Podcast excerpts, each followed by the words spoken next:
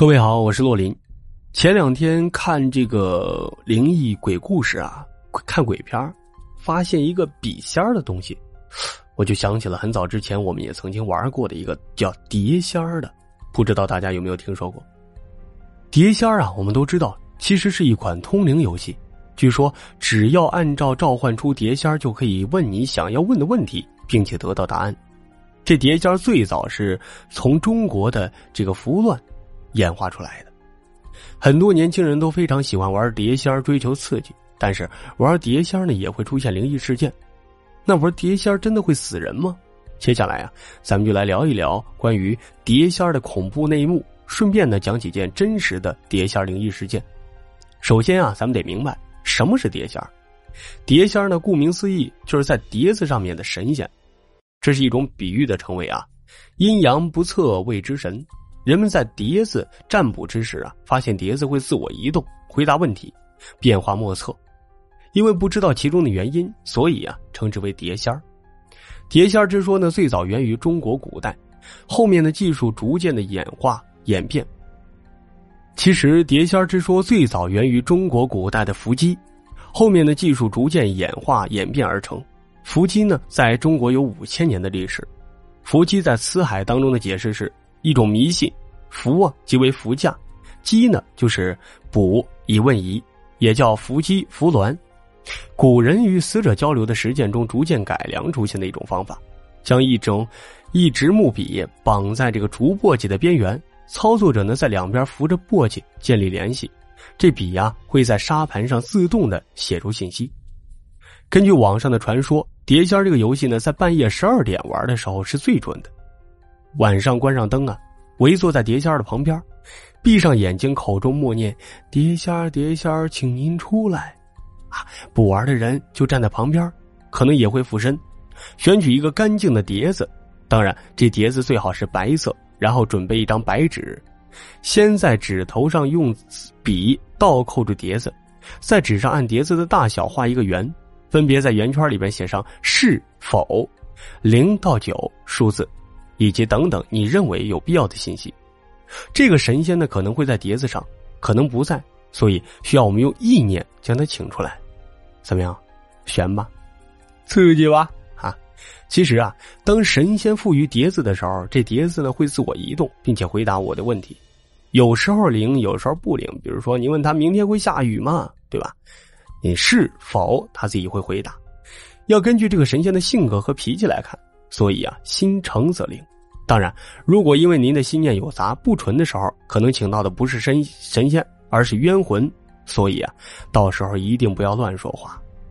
当然，因为它有不确定性，所以啊，很多人喜欢玩，也喜欢把它当做电影和小说里面的题材。那第二个问题就产生了：咱们玩碟仙真的会死人吗？去年呀。一个人在杭州租了两层的小楼，因为价格呢有个比较便宜啊，能够接受，又喜欢清静，所以呢，这个人就租下来了。那天呢刚好是他的生日，几个玩的好的朋友啊一起过完生日以后，就说要去他家睡觉。第二天呢，好一起去上班。回到家里以后啊，朋友就提议咱玩一玩碟仙吧，说可以预测我今年顺不顺。当时这个人也没在意，就拿了一张报纸啊，就开始玩了。朋友显然都是熟人，念得很是顺口。大约过了半个小时，报纸上的碟子果然就动了起来。当时啊，这个人是什么都不知道，也不懂，就吓得赶紧把手给放开。朋友虽然讲他，但是当时几个人也没当回事儿，看了会儿电视就回去睡觉了。就这样啊，过了两三天，这家的半夜里啊，开始出现莫名的响声。好像有人在厨房里弄锅碗一样，乒乒乓乓。然后呢，又到客厅里弄桌子，每天都这样。因为这个人睡在二楼的房间里，所以以为是老鼠之类的东西，也就没太在意，也没太害怕。但是过了两天，居然听见这东西到楼下弄了一遍，直接上楼了。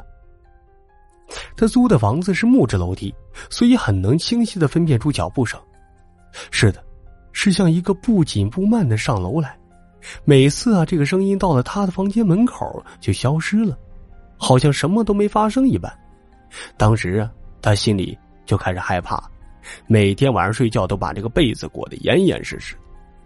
直到有一天，半夜醒过来，居然看见一个老太婆躺在他的床上，而且还看着他笑，当时可就吓坏了，吓得也忘了开灯，忘了叫，只是条件反射的把被子拉过来蒙着头，祈求给一点安全感。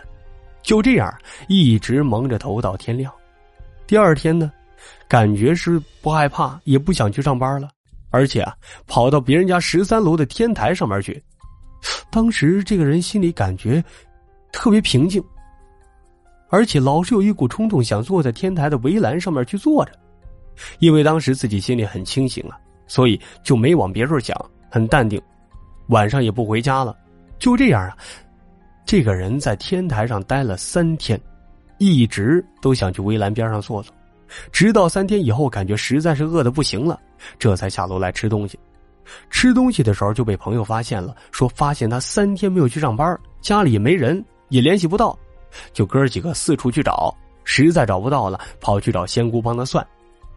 仙姑就说呀，说是他遇上不干净的东西了，要是今天中午十二点以前没出现。那就可能是出事了，还好啊，朋友找到他的时候是十一点半，然后马上拉着他去仙姑那里帮他看了看。后来呢，经过仙姑的一番调理，这才好过来。事后想起当时的情景，真的很害怕。直到现在啊，这人心里还毛毛的。来自一个网友的陈述啊，仙姑所有个人都要替身把他弄到天台上去的，只是他心里不清楚而已。是爷爷一直在后边拉着他，这才没让他掉下去。当然，他爷爷已经去世了。然后啊，帮他做了一个稻草人，写了他的生辰八字按照仙姑的吩咐烧到河边这才好了。当然，这个就是这个网友的真实经历，说他玩碟仙的亲身经历绝对是真的，没有一点水分。所以啊，朋友们，碟仙、笔仙那样的游戏最好还是少玩一点。好了，我是洛林，咱们下一个故事再聊。